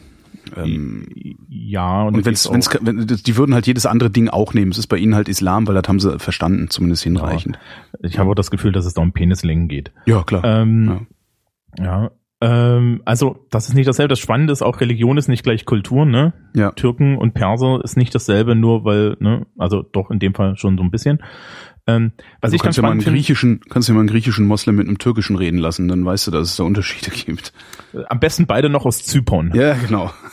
Schön. Ähm, ich ich habe das übrigens in der Schule. Also äh, ich habe regelmäßig Schüler, wo du halt so ein bisschen den Hintergrund sehen kannst. Ja. Und da gibt's dann teilweise halt auf, aufgeklärte Muslime. Ja, die Mhm. sind meistens sehr, sehr cool drauf. Und du kriegst aber auch so ein bisschen dieses, äh, dieses extremistisch-anatolische. Mhm. Ja. Äh, äh, das ist schwierig. Also ich hatte irgendwie jetzt dieses Jahr ein, ein Mädel, die meinte irgendwie, ihre ideale Vorstellung ist, mit 18 in die Türkei zu gehen und dort ihren Mann zu heiraten. Mhm. Und dann habe ich sie mal gefragt, warum sie eigentlich keine deutsche Staatsbürgerschaft haben will. Und dann meinte sie, ja, sie weiß das auch nicht so richtig, weil die Türkei ist besser. Und ich sag mal, waren sie da schon mal? Wie oft sind sie hier? Wie lang sind sie schon hier? Sind sie der Meinung, dass sie hier bleiben wollen? Ja. Ja, wollen sie vielleicht Einfluss auf die Politik haben? Und dann hat sie mich mit großen Augen angeguckt und ähm, kam, kam dann ne- zwei Wochen später wieder und hat gesagt, hey, Franz, Sie sind total furchtbar. Ja, meine große Schwester hat auch gesagt, ich soll die deutsche Staatsbürgerschaft Ja. annehmen. Ich gesagt, sehen Sie, ich habe recht. Ähm, aber das ist, ist ja, äh, da, da, da merkst du halt, was auch teilweise in die Leute reingeredet wird. Ne? Also Mhm. das, die sind auf beiden Seiten problematisch. Ähm, Ausländer bekommen weniger Strafen. Das ist immer eine ganz spannende Geschichte. Ja. Das ist äh, eine Bildungsfehler. Mhm. Ja, äh, ich glaube, die, die, die Sendung zum Rechtsstaat haben wir noch nicht, aber äh, die kommt bald. Ja. Ähm, Recht wird immer einzeln angewendet. Ja. Und es gab einen von diesen Pegida-Leuten, der hat sich halt hingestellt, ja, der hat weniger Strafe gekriegt, weil das war im Ramadan. Erstens bezweifle ich das und selbst dann im Ramadan haben die meisten, haben die Leute meistens erstaunlich wenig zu essen, was auch bekloppt ist, aber Mhm. das ist halt so. Und dann zu sagen, dass der irgendwie deliriös war und deswegen eine Strafminderung kriegt, kann ich mir durchaus vorstellen. Ja, ist auch ist halt genauso wie jeder jeder Besoffene, wenn er einen Tod fährt, äh, auch nicht so viel Strafe kriegt, wie wenn er nüchtern einen Tod fährt. Würde ich jetzt mal behaupten, oder? Ist das so? Das ist ein bisschen so ich behaupte ähnlich, das ich einfach mir, mal. ja. Aber wenn du nicht, wenn du nicht zurechnungsfähig bist zum Zeitpunkt der Tat, warst du halt nicht zurechnungsfähig. Aus welchen Gründen auch immer. Ja, das, aber das bei den Besoffenen versteht ja die Bevölkerung auch nicht, ne? Das stimmt. Ja, weil ähm, da wird dann da, da wird dann immer das Komplettfass aufgemacht, anstatt zu sehen, dass es hier um eine Einzelstraftat geht und ähm, du halt nicht die Leute für ein von der Gesellschaft mehr oder minder gar, äh, nicht sanktioniertes äh, Fehlverhalten, Mhm. was ja auch Alkoholkonsum in übergroßen Mengen ist. Ja, das wird halt nicht sanktioniert und deswegen kannst du sie dann im Nachhinein nicht doppelt dafür bestrafen, dass Ja. sie dass sie, dass sie doppelt dumm waren. Ja. Ähm, Ausländerkriminalität wird oft angeführt. Ausländerkriminalität existiert tatsächlich. Und zwar aus einem einfachen Grund.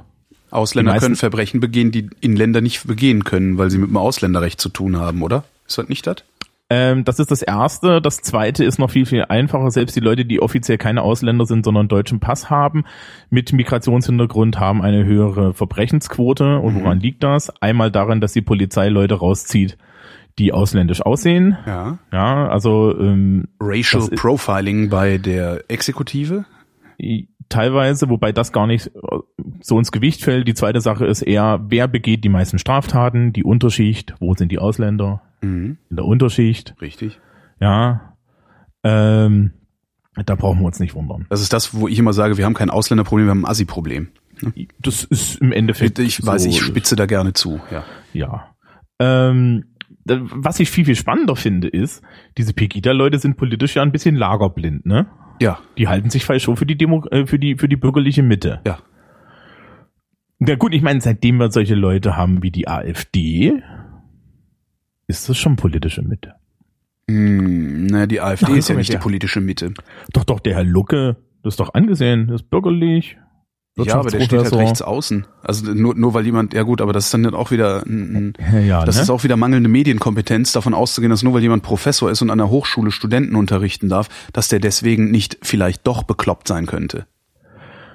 ja, ich äh, bringe auch dann da- immer, ich bringe dann immer gerne Linus Pauling ins Spiel, diesen Nobelpreisträger, der dann irgendwann auch den Verstand verloren hat ähm, und gesagt hat, man könne mit Vitamin C Krebs heilen, was halt auch nicht funktioniert. Ähm, ja, es ist, ne, hilft halt nicht. Ja. Ähm, Naja. Ne, das Spannende ist halt, die, die, die, es gibt eine Lagerblindheit an der Ja. Stelle, ja. Ja. Ähm, Bürgerlichkeit, wobei da hast du halt schon das Problem hier in Bayern mit der CSU, ne? Die CSU äh, ist halt tatsächlich erstmal bürgerlich, aber die fischen halt geil am rechten Rand. Jo. Äh, ich wiederhole hier gerne meine Einschätzung, dass ich das gut finde, weil ich habe lieber den rechten Rand in der CSU Ja, verräumt als in irgendwelchen Säkularparteien. Ja.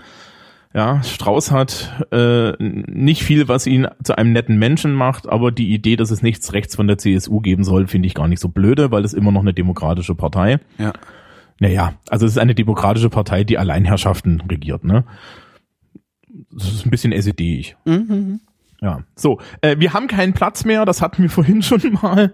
Das wird schon öfter gesagt, wir haben keinen Platz mehr. Da denke ich mir immer so, baut doch die Flüchtlingsunterkünfte aus. Wir haben im Osten so viel Platz. Ja. Wir haben so viele stillgelegte Russenkasernen, die können wir alle benutzen. Ja, ist halt genauso wie so äh, Fachkräftemangel. Nee, haben wir nicht. Äh, Ihr müsst einfach nur ordentlich bezahlen und ordentliche Arbeitsplätze hinstellen, dann gibt's doch keinen Fachkräftemangel mehr. Ja, an, an der Stelle ist es genau dasselbe. Äh, äh, Baut halt das- Häuser. Ja, das ist eine Geldfrage und keine keine Kapazitätsfrage. Ja. Ähm, was glaubst du eigentlich, warum jedes Jahr knapp 1000 Schüler bei uns ein Fachabitur machen wollen? Mhm. Gerade Berufsoberschule. Weil die alle sagen, ey, für die Kohle stelle ich mich da nicht hin. ja. Da sind wir übrigens dann wieder an der Stelle, wo wir mal am Anfang waren, ne? Das ist ein Versagen des Sozialstaats. Mhm. Ja. Und irgendwann wirst du niemand, ne? Also der Fachkräftemangel, ne? Das ist das Versagen des Sozialstaats. Wir können halt die Leute, die, die wenig Geld verdienen, nicht anständig versorgen. Mhm. Wir, wir tun so, als wäre Arbeit das Einzige, was, was, was uns irgendwie erhält. Und dann brauche ich mich nicht wundern, warum, äh, äh, warum diejenigen, die da am Ende sind, dann unzufrieden sind. Ja. Ja, ähm, weil ich kann mir dann schon vorstellen, also wenn du Fachkraft bist und kriegst irgendwie 1,5 netto, ja, Ja. Kannst halt auch lassen, ne? Ja, Ja. ne? Ja. Und irgendwann wirst du unzufrieden. Ja. Vor allen Dingen, wenn du Fachkraft bist, dann hast du meistens auch nicht das Bildungsniveau, um komplett zu durchdringen, dass das vielleicht gar nicht der, der böse Fremde ist, der mir die Kohle wegnimmt, sondern dass das vielleicht ein Strukturproblem ist. Mhm. Ähm, eine schöne Sache, die ich noch ge gesehen habe, ist, die USA sind daran schuld, dass wir so viele Flüchtlinge haben, weil die zetteln da unten Kriege an. Mhm. Das Problem ist jetzt, dagegen kann man kaum was sagen. Ähm, weil es ist, ja. Was wir, was wir halt auch sehen, ist, ist. Es sind äh, aber nicht, es sind aber nicht die, die Flüchtlinge aus den Kriegen, die die USA anzetteln. Nee, das sind die Folgekriege. Okay. Ja. Ja, also die, die, diese ganze ISIS-Nummer. Ja, stimmt. Das also, ist halt ne, das das große hätte mit Problem. Saddam nicht ja. stattgefunden. Ja. Ja, ja, ja. Ja. Das ist jetzt schade. Ähm, also das Problem ist auch so ein bisschen, daran kannst du sehen, dass das Vertrauen auch auch in auch, auch in diese klassischen Werte, in diese diese ne, im Westen gibt's das ja diese USA-Gläubigkeit. Ich glaube, die haben auch nur noch Politiker. Ja. Also selbst in der westdeutschen Bevölkerung. Und im Osten ist es noch schlimmer, weil, weil, also im Osten kenne ich das, die Leute sind da sehr, sehr pissig, was diese USA-Gläubigkeit angeht. Wobei ich auch denke, dass diese USA-Gläubigkeit, ähm, die wird, glaube ich, auch sehr häufig missverstanden. Ich habe die auch. Ja, aber bei mir ist die USA-Gläubigkeit äh, eigentlich die kurze Variante von alleine kommen wir sowieso nicht klar und ich muss mich mit irgendjemandem verbünden. Und bevor ich mich mit Putin verbünde, der sich gelegentlich einfach mal so ein Land nimmt, was nebenan liegt, verbünde ich mich lieber mit diesem komischen westlichen Gebilden. Und da ist USA nun mal das, das größte äh, oder der stärkste Kind in der Klasse. Ja, aber. Ich glaube, dass es eher so ein Ding ist. Ja, aber das ist halt auch die Frage, wie sehr, ne? Ja. Wir sind, wir, wir sind halt nicht mit denen verbündet. Ja, sondern wir wohnen in deren Rektum. Ja. Also, also wenn du, wenn du unsere Politiker ansiehst, und das, das schmeckt vielen Leuten nicht. Und im Osten ist es nochmal ein extra Problem, weil halt, ähm, ich würde nicht sagen, dass es weit verbreitet ist, aber es existiert. Es gibt so eine Art Neidkultur. Ja. Ja, eine Neidkultur auf die Westdeutschen, die hatten es ja immer gut, weil der Ami hat den 40 Jahre lang was in den Arsch gesteckt und wir hatten die Russen und wir hatten es schlecht. Genau. Und das gibt's tatsächlich. Und zum Beispiel gibt's halt auch solche Sachen, äh, warum sollen wir jetzt hier irgendwelche Kriegsreparationen oder so weiter noch zurückzahlen und solche Späße, ja. Ähm, ich habe mehrfach gehört, dass es ein Stolz der Ostdeutschen ist, dass sie tatsächlich an die Russen die ganzen Kriegsreparationen für den Zweiten Weltkrieg bezahlt haben. Ja, das, das höre ich auch häufig. Ja. Und dass durchaus, dass durchaus da der Meinung ist, dass die, dass, dass es Westdeutschland ja nur so gut gegangen ist, weil die das nicht tun mussten. Mhm. Ähm, das, Ja, ist, hm. das ist, das ist jetzt ein Bildungsproblem Ja, und das ich wollte ist gerade auch, sagen, glaube ist ich, halt, äh, ein solcher Unsinn, äh, ja. ja, aber um das zu kapieren, warum das Quatsch ist, ne? Also da musst du auch echt tief einsteigen und das Ja. kannst du von, von dem, von dem Mann auf der Straße, glaube ich, auch tatsächlich nicht verlangen. Nee. Ja. Sachen, die nicht verstanden werden. Bildungsmisere. Kommen wir mal drauf. Rechtsstaatverständnis hatten wir, Asylpolitikverständnis hatten wir, Medienkompetenz nicht vorhanden. Mhm. Ja. Ähm, was schlimmer ist es, die, die Leute haben keine Möglichkeit, ihre Un Unzufriedenheit zu verbalisieren. Ja, die Leute dort sind alle unzufrieden. Sie wissen nur nicht, was sie eigentlich unzufrieden sind. Also das ist für mich so die Quintessenz. Pegida ist ein Zeichen dafür, die Leute sind unzufrieden. Sie wissen aber eigentlich gar nicht, was ihr Problem ist. Jo. Und das ist ein Klassiker. Also ich kann das ganz oft. Ich mache das auch mit meinen Schülern. Ähm, wenn du Leute, wenn, wenn du Leute fragst, die irgendwie vor dir stehen und unglücklich sind, äh, frag sie mal, was ihr Problem ist. Und da kriegst du meistens keine Antwort. Mhm. Das ist der Anfang des Unglücks eigentlich, dass ich gar nicht weiß, was mein Problem ist. Weil wenn ich weiß, was mein Problem ist, dann kann ich es lösen.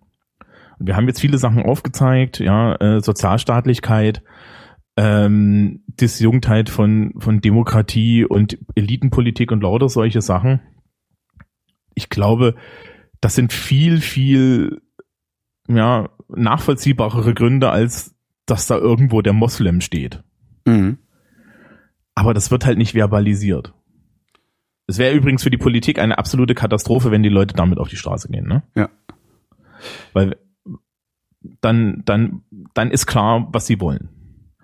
Ja, so kann ich das ja wegwischen. Also das wird das passiert jetzt auch gerade, wobei äh, de Maizière hat sich, glaube ich, hingestellt und hat gesagt, wir müssen die Bedenken dieser Leute ernst nehmen. Wobei, wenn sich der deutsche Innenminister hinstellt Ja. und sagt, wir müssen die Be Bedenken dieser Leute ernst nehmen, dann ist das Einzige, was passiert, noch rigidere Flüchtlingspolitik, weil Richtig. dann haben die Leute ja keine Sorgen mehr. Richtig. Und das ist, glaube ich, da das große Missverständnis. Das große Missverständnis ist, dass äh, es eigentlich bei diesen Protesten um Ausländerfeindlichkeit geht. Ausländerfeindlichkeit ist das Symptom. Oder das Vehikel. Ja, also Fremdenfeindlichkeit, diese, dieses, ja, äh, es geht da um was ganz viel Grundlegenderes. Es geht nämlich um eine, eine, eine größere Menge an Bevölkerung in Deutschland, die unzufrieden ist, die nicht weiß, warum sie unzufrieden ist, die sich nicht berücksichtigt fühlt, die Mittelschicht fühlt sich grundsätzlich nicht berücksichtigt an vielen Stellen. Das ist ein altes deutsches Thema. Ja. Es ist leider auch an vielen Stellen richtig. Ja, guck dir die Steuergesetzgebung an, da wird Ja, ewig über die kalte Progression geredet. Ja, und nichts passiert. Und die Mittelschicht äh, wählt auch regelmäßig gegen ihre eigenen Interessen. Die Mittelschicht wählt eine Politik, die äh, höchstens die obere Mittelschicht, wenn sogar nur die Oberschicht bevorzugt. ja. Gut, ich meine, damit müssen sie dann leben, ne? Ja, aber das, ja, müssen sie. Hm. Gut, ich meine, das könnten wir jetzt verhindern, indem man den Leuten tatsächlich mehr Politikunterricht gibt. Ja, Ja. Ich warte auf Angebote. ähm, wir, wir arbeiten dran. ja, ja. Ähm, und das nächste ist, was halt auch noch kam in diesen Panorama-Interviews, Verschwörungstheorien. Mhm. Ne? Größere Menge. Ja. Der Ami die, die, die, die jüdische Weltverschwörung. Mhm. Und äh, ähm, da braucht man, glaube ich, nichts drüber sagen. Das ist eigentlich nur ein Zeichen dafür, dass die Leute nicht das nicht verstehen. Ja. Aber Ja, dass die Leute etwas nicht zu verstehendes verstehen wollen. Ist ja eher Ja, das Problem. ne? Ne? Dann die, die Überkomplexität oder die hochkom hohe Komplexität der, der Welt oder der Gesellschaft lässt sich halt nicht restlos verstehen. Du kannst immer nur, du kannst sie immer nur aspektweise verstehen. Aber restlos wird das nicht mehr funktionieren. ja, Und das hätten sie aber gern. Darum hätten sie wahrscheinlich auch gerne eine, einen, einen, einen wie auch immer gearteten Führer, also den starken Mann. Deswegen stehen sie so auf Putin, weil Putin tut so, als hätte er es verstanden und als müsste man ihn nur machen lassen und er würde immer alles richtig machen. naja, wir wollen immer die einfache Lösung. Ja, eben. Ja, also du willst immer die einfache Lösung, weil die Welt ist multivariat und macht dir Angst. Genau. Ja, also eines dieser klassischen Psychologiebeispiele ist, ähm, bei uns schneit's gerade noch, ich fahre nachher mit dem Auto. Die addierte Risikowahrscheinlichkeit, die ich da habe, da müsste ich als rationaler Mensch mich sofort, ja, müsste, dürfte ich gar nicht das Haus verlassen. In den Keller begeben, genau. In, in den Keller begehen, das ist aber auch schlecht, der ist unter der Erde, der könnte einstürzen. Stimmt.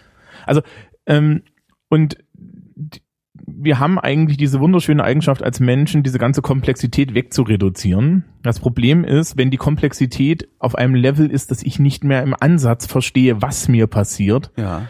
dann kann ich auch nur falsch reagieren. Ja. Also bei Paul Watzlawick gibt's diese ähm, schöne Sache, der nennt das das mehr desselben Prinzip. Mhm. Weiß, also das sind so zwei Sachen. Äh, das mehr desselben Prinzip ist das, äh, du hast eine Problem, du hast ein Problem, du hast eine ideale Problemlösung für dieses Problem und dann wendest du die an. Und zwar immer.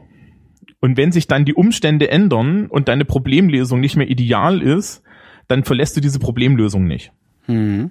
sondern du äh, gibst dir einfach mehr Mühe mit deiner alten Problemlösung, machst damit das Problem am Ende schlimmer, weil die Umstände haben sich geändert. Mhm. Das ist zum Beispiel Bildungssystem, ja. Äh, die grundlegenden Strukturen werden nicht hinterfragt. Sozialstaat, genau dasselbe. Die grundlegenden Strukturen werden nicht hinterfragt. Wir müssten sie hinterfragen, weil die Umstände haben sich geändert. Das will aber keiner. Mhm. Also ähm, ganz viele Leute haben da ein, ein, ein Sachinteresse dran, dass das keiner will, aber es gibt auch wahnsinnig viele Leute, die sich überhaupt nicht vorstellen können, dass man diese Prämissen hinterfragt. Ja. Ähm, und das andere ist halt vom Prinzip her, ja, erlernte Hilflosigkeit, ne? Mhm. Das ist, ist, äh, wir haben uns, äh, gerade in Ostdeutschland, wir haben uns immer auf die Obrigkeit verlassen und jetzt sitzen die Das Leute haben wir da. in Westdeutschland genauso gemacht. Es ist, es ist äh, nicht so, dass wir uns großartig, also das, ne, so dieses Eigenverantwortung, was dann äh, die Neoliberalen so schön propagiert haben, das äh, gab es im Westen auch nicht in dem Maße, wie das vielleicht ausgesehen haben mag. Wir haben uns auch auf die Obrigkeit verlassen. Der Unterschied ist, die Obrigkeit war ein bisschen wohlwollender, ein bisschen offener, kritisierbarer und hatte äh, wesentlich mehr Geld. Ja.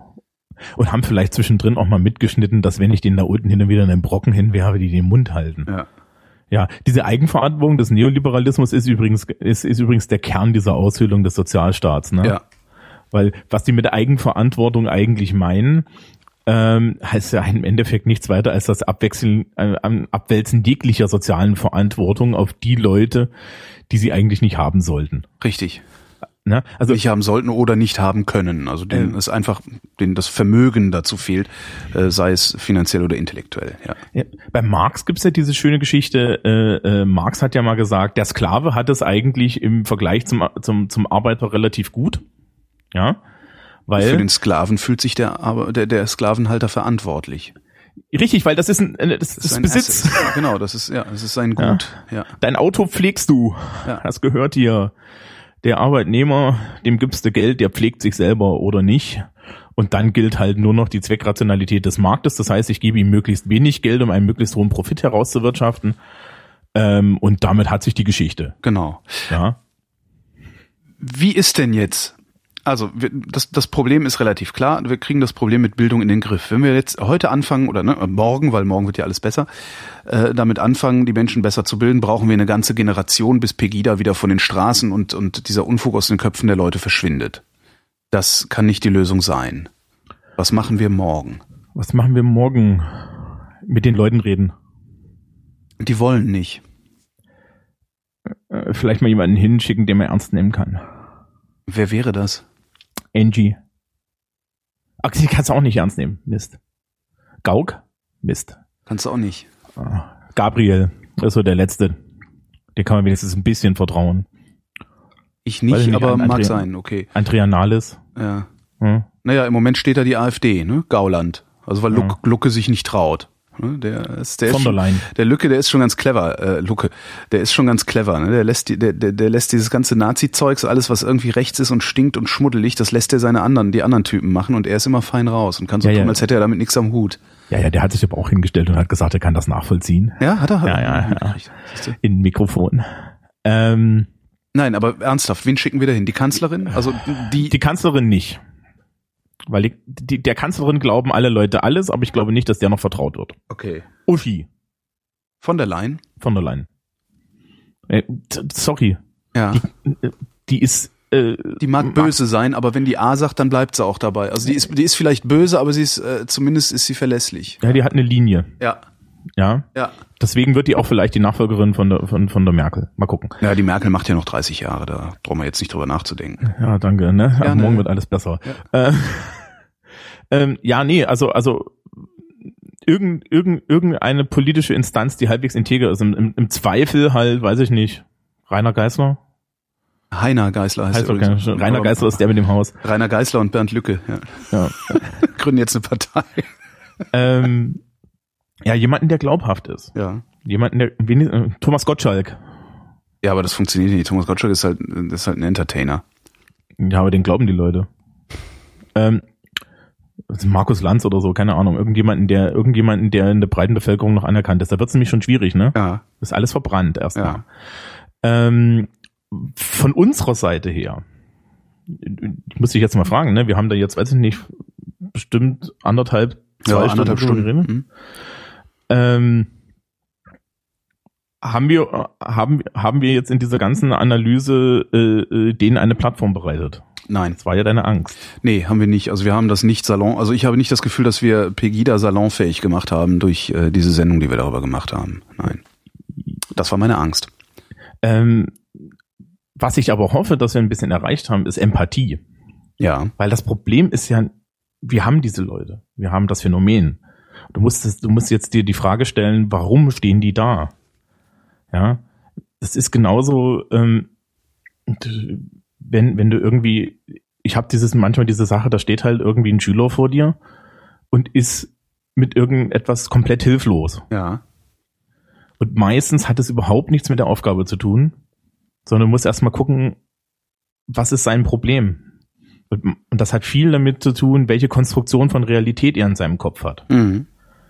Und du musst die Konstruktion der Realität auch von solchen Menschen begreifen, um dann für sie eine Lösung zu finden, weil die sind in unserer Gesellschaft. Wir werden die nicht los. Wir, wir, ja, Ja, ja, hatte ich ja selber Und- gesagt. auch, ja. in- insofern, ähm, Es wäre also jetzt, ähm, im Grunde wäre es jetzt, äh, das, das könnte tatsächlich eine Chance für sowas wie die SPD sein, zu sagen, okay, wir ähm, nehmen jetzt diese Probleme ernst, wir betrachten die Fremdenfeindlichkeit tatsächlich als Symptom. Also das, was dann ja auch so äh, irgendwie wieder mit viel zu verklausuliert gesagt wird, ja, wir nehmen die Probleme ernst, aber gehen sie nicht den rechten Rattenfängern auf den Leim. Ähm, wirklich, äh, wirklich hinzugehen, zu sagen, so, wir machen jetzt eine Politik, die Folgendes beinhaltet, ohne dass man bei diesem Politikversprechen überhaupt nur auf Pegida referenziert. Ja, Dass man einfach nur sagt, wir haben erkannt, was ich ja von der SPD seit Jahren fordere. Ähm, ich sage ja seit Jahren, die SPD ist für mich so lange unwählbar, wie sich diese Partei nicht hinstellt und sagt, wir haben mit Hartz IV Scheiße gebaut. Wir haben uns ein X für ein U vormachen lassen und euch verarscht, es tut uns leid. B bitte verzeiht uns, wir würden es jetzt gerne reparieren, dazu brauchen wir eure Hilfe. Dann, das wäre der Moment, wo ich SPD wählen würde, wenn das glaubhaft versichert würde. Und das wäre dann jetzt auch die, die, die Ad-Hoc-Lösung sozusagen, dass sich eine Partei hinstellt und sagt, so, wir machen das jetzt besser. Wir kämpfen jetzt dafür, dass es besser wird. Und wenn die CDU nicht mit uns kämpfen will, dann kündigen wir die Koalition. Äh, die CDU wird mit ihnen kämpfen wollen. Na, das kann man ja trotzdem ein Ja. bisschen Druck machen. Aber äh, das wäre übrigens jetzt das, was ich gesagt hätte, und zwar gemeinsam mit der CDU. Ja. Weil wenn, wenn, wenn sich die SPD dafür jetzt, die Ideen kann sie sich von der Linken klauen, das Ja. ist die Linke gewohnt.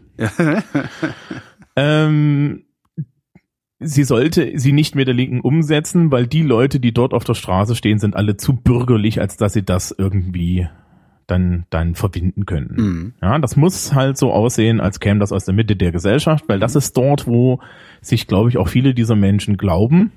Mhm. Ich glaube, da sind sie auch. Das ist zwar jetzt traurig für unsere Gesellschaft, dass das die Mitte unserer Gesellschaft ist, aber das ist wahrscheinlich so. Ähm, und man muss dann halt tatsächlich Politik machen. Ne? Kann man ja Erste- mal wieder mit anfangen, wäre ja mal was Neues. Ja, äh, Guter die, Vorsatz für 2015 und so. Ja. Die, die erste Sendung vom Politikunterricht, erinnerst du dich noch? Policy, Polity und Politics. Ja, und Politics wird gerade noch so gemacht, was wir nicht mehr haben, ist Policy. Ja.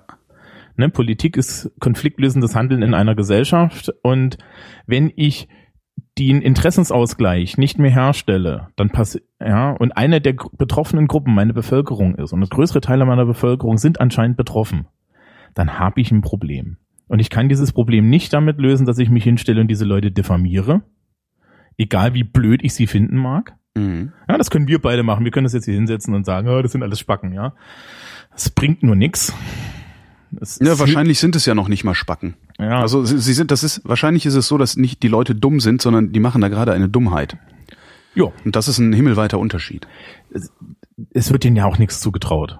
Ich meine, ne, Ja. ich, ich, ich sehe das, im, ich, ich seh- sehe das sozusagen in der Oberschule, dass den, den Kindern in den Pflichtschulen immer weniger zugetraut wird. Mhm. Ganz schlimm an den Hauptschulen. Ey, so blöd können die alle gar nicht sein, was da teilweise gemacht wird. Ja. Und dann schätze ich mal hin und nimmst die mal als Menschen ernst und komischerweise sind die auch alle gar nicht so blöd. Ja. Mhm. Also Ausnahmen bestätigen die Regel. Ich habe dieses Jahr das erste Mal Menschen vor mir sitzen gehabt, die waren so sehr, also die waren intellektuell jetzt nicht unbedingt die hellsten. Ja, sagen wir mal so, für den Bildungsgang meiner Schule wären sie nicht geeignet gewesen, so oder so. Aber denen wurden Strategien zur Bewältigung ihres Lebens beigebracht, das ist fahrlässig. Das war einfach nur fahrlässig. Ja. Da war eine Orientierung an Autorität. Da war das sinnlose äh, äh, Abarbeiten von Aufgaben. Und was überhaupt nicht stattgefunden hat, war eine Selbstreflexion. Mhm. Und Selbstreflexion kann jeder. N- Nicht so tief, ne? Wir müssen nicht alle äh, total philosophisch irgendwo sitzen. Brauchen wir überhaupt nicht. Ähm, aber was wir machen können, ist, dass wir auch dem, dem Kleinsten ein bisschen Selbstreflexion geben. Und die Selbstreflexion ist dann wiederum der Anfang von dem, was ich vorhin gesagt habe. Die Leute wissen, glaube ich, nicht, was ihr Problem ist, wenn sie dort auf der Straße stehen. Ja. Die sollten, also ne, den, den Pegida-Anhängern sollte man vielleicht mal den Tipp geben, dass sie sich ihre eigenen Interviews bei Panorama angucken. Dass sie sich mal anhören, was sie dort erzählen. Weil wenn du dir das anhörst, dann, dann, die haben alle kein Problem mit Islamisierung. Mhm. Die haben alle ein Problem mit ihrer Existenz, die haben alle Angst. So, dann sollten sich danach die Frage stellen, warum sie da waren. Ne? Und die Frage müssen wir uns halt als Gesellschaft auch stellen. Und äh, ja, es ist einfach, das äh, alles abzukanzeln und zu sagen, ja, die marschieren da halt mit den Nazis und äh, man muss solche Leute auslachen und das stimmt auch so. ja, man, man, man darf das, man, man, man darf nicht unbedingt die Äußerung ernst nehmen. Was man ernst nehmen sollte, ist die Sache. Ja. Äh, das ist ein Spruch, den habe ich mal von, von Gregor Gysi gelesen. Der hat mal gesagt, man sollte sich als man, man sollte sich selbst nicht zu ernst nehmen, aber man sollte immer die Sache ernst nehmen. Mhm. Und ja, wir, haben- wir haben jetzt halt ein Sy- ein Symptom äh, von Politikversagen. Das Mhm. erste. Wir haben schon mehrere Symptome von Politikversagen lustigerweise gehabt. Ja, nur wenn die komplette Bundeswehr von McKinsey äh, äh, attestiert bekommt, dass sie nicht einsatzfähig ist, dann ist das was Positives. Äh, in dem Fall ist es nichts Positives. Mhm. Ja, Und damit wünschen wir äh, ein frohes neues Jahr, einen guten Rutsch und glückliches 2015. Thomas, ich danke dir.